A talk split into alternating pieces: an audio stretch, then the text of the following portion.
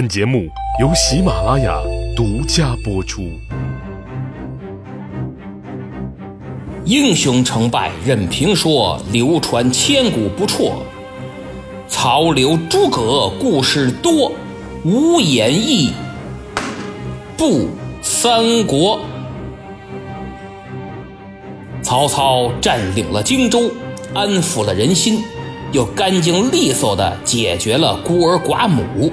紧接着，他像打了鸡血一样，亲自率领五千虎豹骑精锐骑兵追击刘备，还下了死命令：限一天一夜，必须给我追上。为了确保万无一失，他同时又派曹仁、曹洪、夏侯渊分别率队，以荆州降将文聘为向导，一同追击。真是不遗余力的要彻底剿灭刘备。刘备此时虽然跑了已经有些时日，奈何行军速度太过缓慢，才走到距离曹操三百多里的当阳县。他心里这个急呀，不光是因为走得慢，还想着这关羽去江夏好多天了，救兵依然没个消息。你说急不急人？于是他赶紧又与诸葛亮商议了一番，最后决定还是请军师亲自跑一趟更为保险。诸葛亮也深以为然，打马扬鞭奔往江夏，剩下刘备率领军民人等继续赶路。走着走着，就见前面不远处有一座土山，据向导说。此山名曰景山，可不是北京那景山啊。刘备一看，哎呀，天色都这么晚了，得了，别走了，休息休息吧。他就传令在附近的树林安营扎寨，明天再赶路。这长途跋涉真是让人身心俱疲呀，所以没多一会儿就全睡了。可没想到。四更时分，忽听喊杀震天，原来是曹操的向导官文聘所率先锋部队追赶至此。负责断后的张飞已经率领人马冲了上去。经过苦战，三将军总算杀开一条血路，保着大哥刘备突围而出。不料刚走没几步，一员大将就拦住去路，正是文聘。刘备一看是他，顿时这火就不打一处来。他用手里这马鞭一指：“我当是何人？原来是你这背主之贼！真不知你还有何颜面活在世上？当初咱们都在刘景升手下一起共事多年。”今天要是换做旁人也便罢了，可你文聘有什么脸来拦我？廉耻何在？刘备是好一顿臭骂，文聘羞臊的面红耳赤，当下一拨马，掉头就走了。借这个空单，刘备赶紧跑。他虽然跑了，而手下这些军民可遭了殃了。就见这曹兵是越来越多，跟洪水决堤一样，把刘备的队伍冲得七零八落，十几万难民都被切割成了好几段一时间喊声、哭声、呼救声、厮杀声响彻整个树林，乱成一锅粥了。刘备好不容易跑到了一处僻静所在。感觉距离战场挺远，这才停下脚步。他抬头一看，就见东方发白，这天都快亮了。回过头来往身旁再一查点，哎呀，这个惨呐！仅剩百余骑，除了张飞还跟着，其余什么糜竺、糜芳、简雍、赵云等等，皆不见踪影。刘备看着眼前的惨状，心中是阵阵凄凉。他长叹一声：“唉，看来今日他曹操是不会再给我任何机会了。”难道我就该命绝于此吗？他这儿正难过呢，忽然就传来一阵凄厉的惨叫声，把刘备吓得一激灵。他循声定睛一看，只见一人脸上被箭射伤，血流满面，跌跌撞撞、踉踉跄跄的跑了过来。哎呀，这是谁呀？等离近点仔细一看，原来是糜芳。一见是刘备呀，这糜芳哇就哭了。哎呀，主公，主公大事不好！那赵云，那赵云他他他他反投曹操去了。一派胡言！哎呀，主公，这是真的，我亲眼所见呐。休得胡说！那子龙乃我的四弟，岂能反我？任凭这糜芳怎么说，刘备是一点儿不信，还特别生气。这可把旁边的张飞给急坏了。我的亲哥哥耶，您快别这么说了。眼下咱们势单力孤，这都惨透了，谁都有可能背叛您。知人知面不知心呐。他赵云也不例外。哎，三弟，万不可乱讲。一听张飞都这么说，刘备更不乐意了，又把他也训斥了一顿。刘备之所以对赵云如此信任，是因为他明白赵云的忠诚是刻在骨子里的。自己多少次走投无路，人家都不离不弃，还舍命相救于危难，所以打死都不信赵云会造反。张飞气得直跺脚，合着怎么说都不信是吧？那得了，大哥，我也不跟您掰扯了，我这就带人去前面瞧瞧，眼见为实嘛。他若没反，缓则罢了；要是真反了，我就一枪挑了他。你们几个随我来。说完了话，张飞点齐二十几个军士，催马就杀回去了。刘备是一个劲儿的拦：“三弟，三弟且慢，三弟三啪，那哪拦得住啊？”张飞一口气儿就跑到了。长板桥的近前，只见对岸的是人喊马嘶。张飞一想，可不能再往前走了。桥那边全是曹兵，我这必须得想办法守住桥头，不能让他们杀过来呀。可这张飞回头一看，哎呦，自己都忍不住一阵苦笑，因为跟他过来的就这二十来个小兵儿。太可怜了，加上自己，按现在的编制来说，还不到一个排呢，怎么拦得住人家曹操的大军呢？哎呀，我得想个计策才是。嘿，您还别看这猛张飞也会耍心眼儿，他眉头紧锁，瞪着环眼，四下看了看这地形，怎么办呢？我想个什么招啊？我我，哎。一扭头，只见身后一片小树林三将军一拍大腿，有了！就这么着，他命令这二十多个士兵砍下树枝，都绑在战马的尾巴上，然后通通钻进树林的深处，分成两队，十几个人一队，分别由树林的两边往对面是策马奔腾，交叉来回的这么撒马驰骋。结果这树枝拖在地上，卷起滚滚尘土，营造出了一种千军万马的赶脚，效果跟预想的一样。张三爷是很满意，心想不管怎么样，曹兵真要是冲上来，先吓唬他一下再说。现在这种形势，只要能拖延，争取点时间就是胜利。由此我们也发现，这张飞呀。还真是粗中有细。事实证明，多亏了这个疑兵之计，成功拖延了曹操进军的步伐，才为刘备虎口脱险赢得了宝贵的时间。那么，这赵云真如糜芳所说去投曹操了吗？肯定不可能啊！这真是冤枉死人家赵云同志了。原来呀，他负责保护着刘备的家眷。曹兵冲杀上来之后，赵云是左冲右突，一直杀到天亮。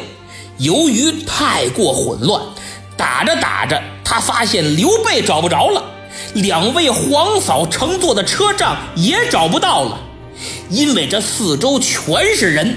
有自己人，也有敌人，还有难民掺杂在一起，这个乱呐！哪儿还看得见刘备家眷的踪影？赵云顿时心急如焚，因为他是个责任心极强的战将，备受刘备和诸葛亮的信任。可现在却把二位嫂嫂和幼主给弄丢了。这个幼主便是刘禅。小名阿斗，此时尚在襁褓之中。赵云陷入了深深的自责，心想：军师叫我保护两位夫人与幼主，现如今却失散，不知何处，我怎么向主公交代呀？赵云赶紧清点了一下手下的人马，太少了，只有三四十个骑兵啊。不过，那又如何？他把心一横，今日唯有决一死战，不找到夫人与幼主，我誓不生还。于是，赵子龙就率领这仅有的部下，一头杀进了曹兵的重围，向死而生，为使命而战。此时的赵云并不知道。他这次孤身闯敌阵的行动，将会创造冷兵器时代武将个人战绩的天花板。他更因此而一战封神，在三国这个将行如云的时代，在后吕布时代，他的威名将永远超越所有武将，而名垂千古，闪耀后世。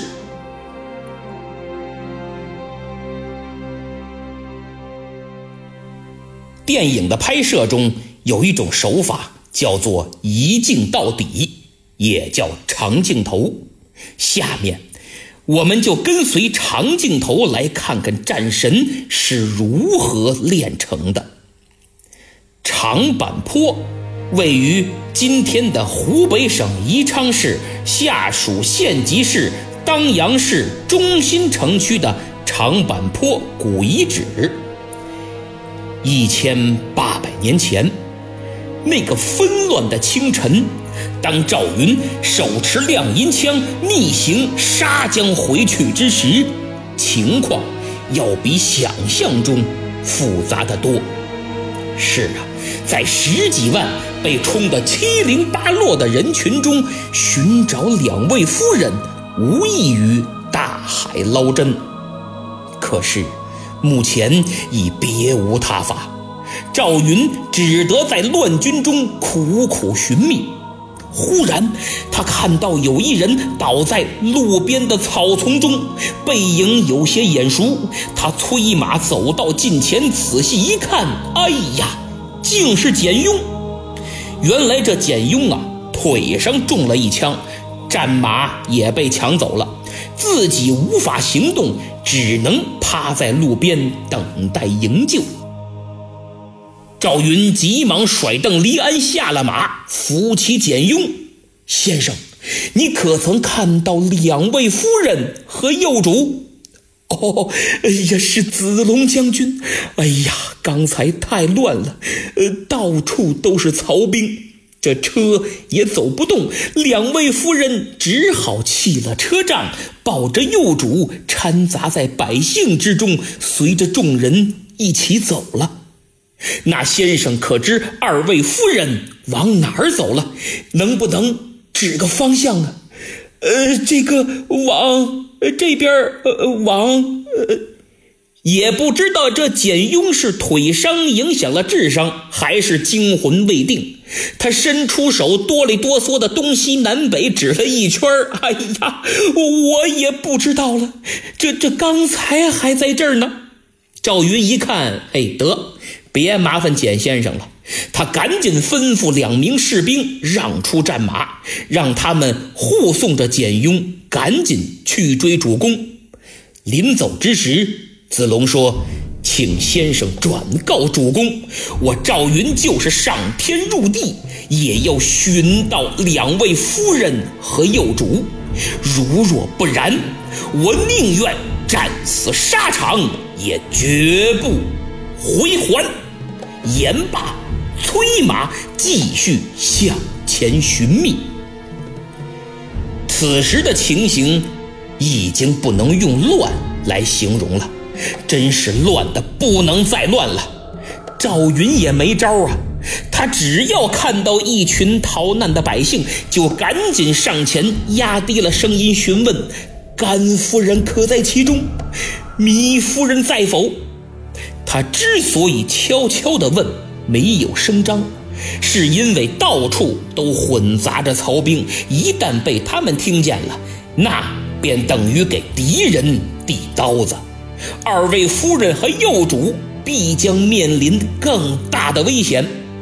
正在赵子龙心急如焚之际，忽听前方一群难民之中有人喊他：“可是子龙将军，子龙将军妾身在此。”赵云赶快循声望去，哎呦，是甘夫人。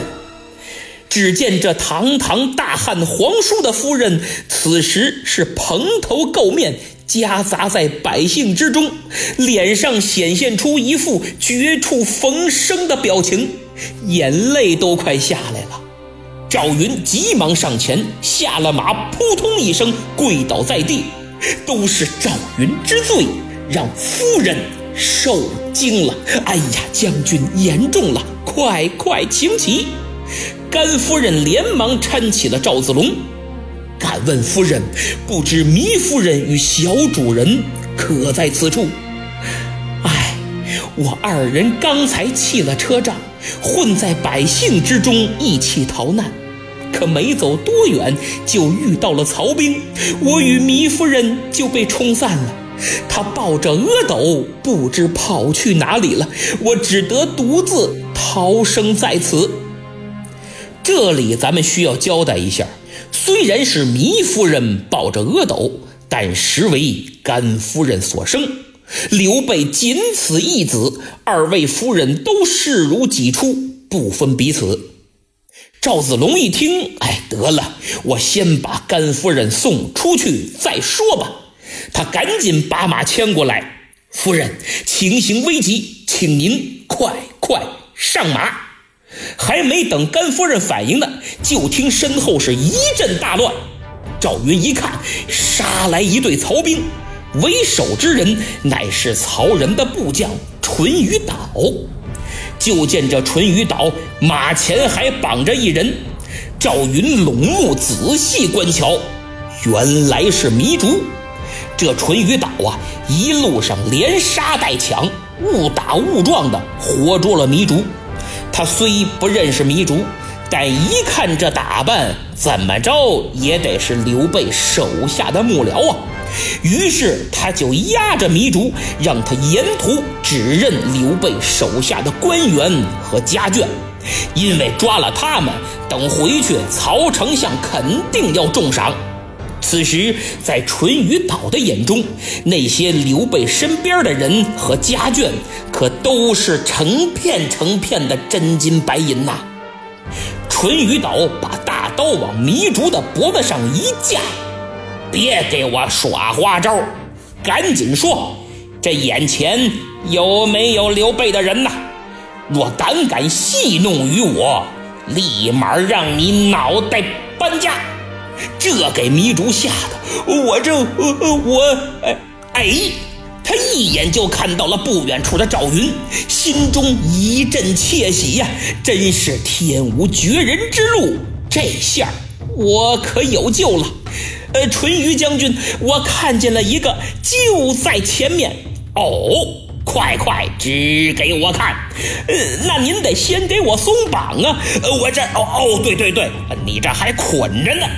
淳于导赶紧一刀划开了绑绳，迷竹活动了一下肩膀，心想：等死吧你！在那儿呢，就是。淳于导顺着他手指的方向一看，就见白马银枪，威风凛凛，一员大将。当他看见赵云的时候，赵云已然飞身上马，还没等他看第二眼呢。赵子龙跃马摇枪就冲过来了，马到人到，枪也到，淳于导连刀都还没来得及举拿，噗，就被挑到了半空中。赵云一抖大枪，啪，死尸摔倒在地。临死，淳于导算是领略了一把什么叫社会你赵哥，哎，人狠话不多。可怜归可怜。谁让你立功心切呢？连对手姓名都没来得及问，就找阎王爷报道去了。手下曹兵一看主将被杀，好嘛，这也太厉害了，惹不起，惹不起，赶紧跑吧！呼啦，一哄而散。赵云趁机给甘夫人和糜竺抢过两匹战马，护送着他们杀出重围，来到长板桥前。此时。张三爷正在桥头横枪立马，但他没有再犯当初在古城冤枉二哥那样的错误，而是急忙上前迎过了甘夫人和糜竺。子龙向三将军问明了刘备的情况，得知平安无事之后，又告别了张飞。为寻找糜夫人和幼主，赵云毅然决然地再次杀入乱军之中。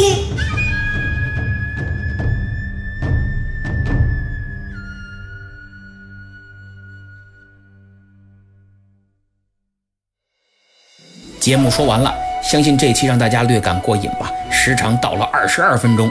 结尾开启了长坂坡的精彩故事，下期一定更不会令大家失望。上期节目抢到沙发的是听友玩水阁，他说一边炖鸡汤一边听三国，嘿，那这鸡汤可不一般呢，肯定也会扣人心弦，盼着下次再喝。听友二九零四幺八九六幺说，感觉蔡瑁好虚伪。其实我觉得他不是虚伪，是自私，是自以为很聪明，机关算尽，太聪明反误了卿卿性命。我节目里不是说过了吗？他很清楚，凭自己的能力是守不住荆州的，所以把自己参与创业的荆州集团作为日后荣华富贵的筹码给卖了，只为自己的私利。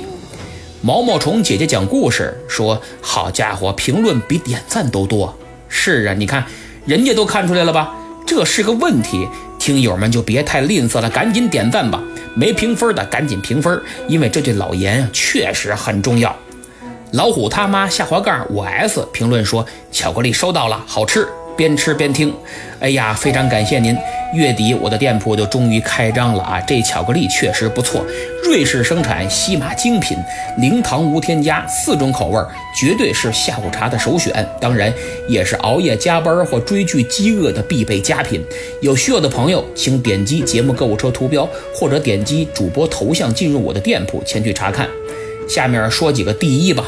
本周收听时长排名第一的是蓝猫 Rocky Cat，本周互动排名第一的是巨福闲人一二三，本周打赏啊没有打赏的，那就看本月吧。本月打赏排名第一的是听友二九七九二六四三六，恭喜三位状元吉利。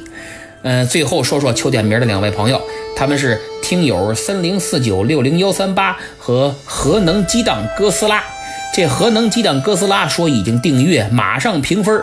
呃，不知道听友三零四九六零幺三八评分没有？如果没有，就请您赶紧和广大听友一起动动手指，点赞、订阅、评分和转发，特别是在朋友圈宣传一下，在下感激不尽。咱们周日血战长坂坡。